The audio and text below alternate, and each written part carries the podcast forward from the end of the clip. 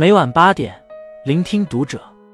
听友们，现在开通洗米团，可抢先解锁超前听，快来圈子领取七天免费体验卡。今晚读者君给大家分享的文章来自作者莫娜妈妈。人到中年，拼的是心态。你有没有过这样的体会？即便身心疲惫，也不敢让自己休息片刻。稍有落后，就开始焦虑未来，过于追求完美，却事事不遂人意。很多时候，我们仿佛在和生活拔河，但它总是技高一筹，毫无缝隙地束缚着我们。你越是用力，就会被生活拉得越紧。想要摆脱这种束缚，除了赢了它，就是松手，退出这场比赛。与其在紧绷的状态下迷失自我，不如松弛下来，坦然地接受生活里的波澜。有位心理学家做过一个实验，他让参与实验的人一起把未来一周可能会遇到的烦恼写下来，并投入到烦恼箱中，等到第三周的时候再打开。到了第三周的周末，这个心理学家在所有实验者面前把箱子打开。逐一核对大家的烦恼，结果显示，有百分之九十的烦恼根本没有发生。之后，心理学家又把剩下的百分之十再次放到烦恼箱，又等待了三周。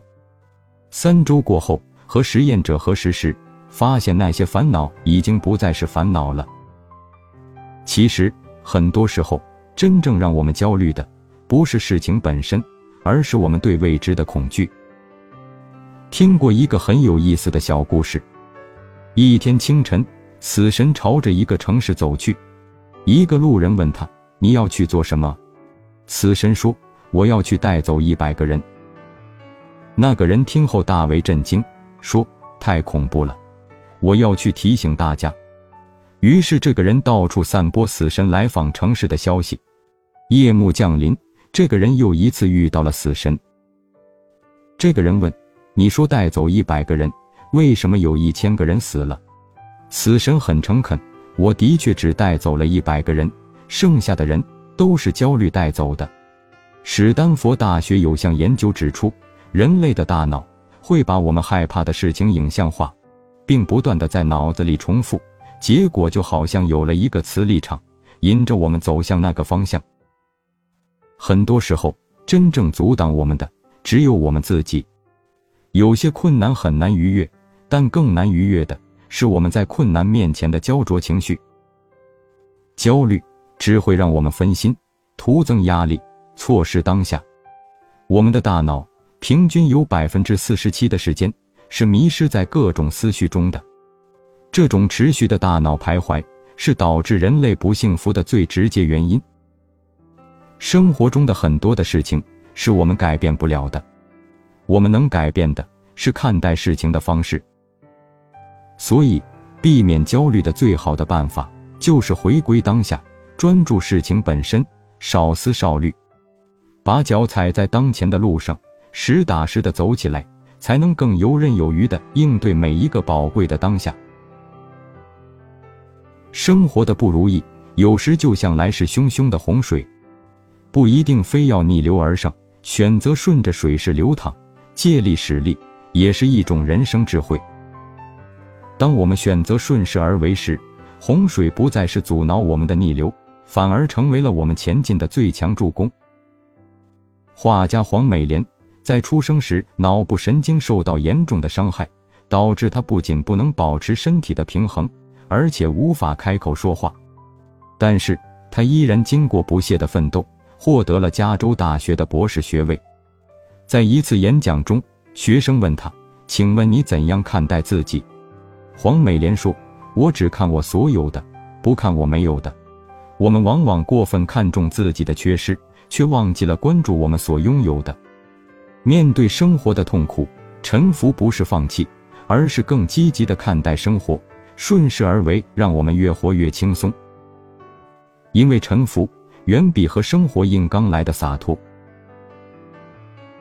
最近在网上刷到一个行程记录一路下的视频，很是触动。视频里是一对夫妻，老公开车，老婆坐在副驾位。突然，对面一辆大货车撞向围栏，碎片直接砸到前挡风玻璃上，整个玻璃瞬间破碎。妻子从惊恐中回过神后，没有抱怨，没有不安，而是非常开心地说：“老公，我们可以换车了，还好不是老婆开的。”老公也庆幸地回复：“我们还活着。”随后，两人赶紧熄火，下车报警。生命里总会遇到坎坷，姿势潇洒会迈过去，状态颓废也要迈过去。不如学会顺势而为，臣服于生活，坦然的允许一切发生。面对生活的不如意，披荆斩棘，殊死一战是一种勇气；但乘风破浪，顺势而为，更是一种难得可贵的人间清醒。人生其实并不复杂，不过是懂得借力使力，顺风前行，逆风起飞。痛苦与机遇总是并驾而来。或喜或忧，仅在一念之间。心态松弛的生活，烦恼的日子也可以有很多小确幸。很喜欢接纳不完美的自己里面的一段话：我们的每个缺点背后都隐藏着优点，每个阴暗面都对应着一个生命礼物。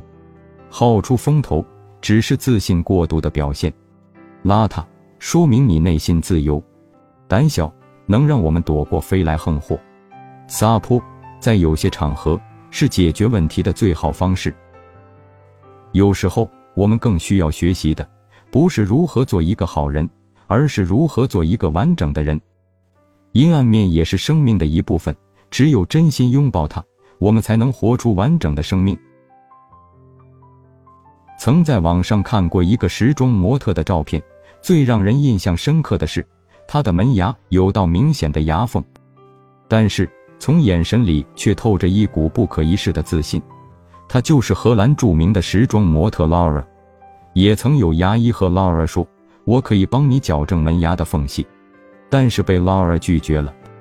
他说：“正是这个牙缝让我付得起医疗费。”在 Laura 看来，牙缝正是自己最特殊的地方，尽管这在外人看来是不能忽视的缺点。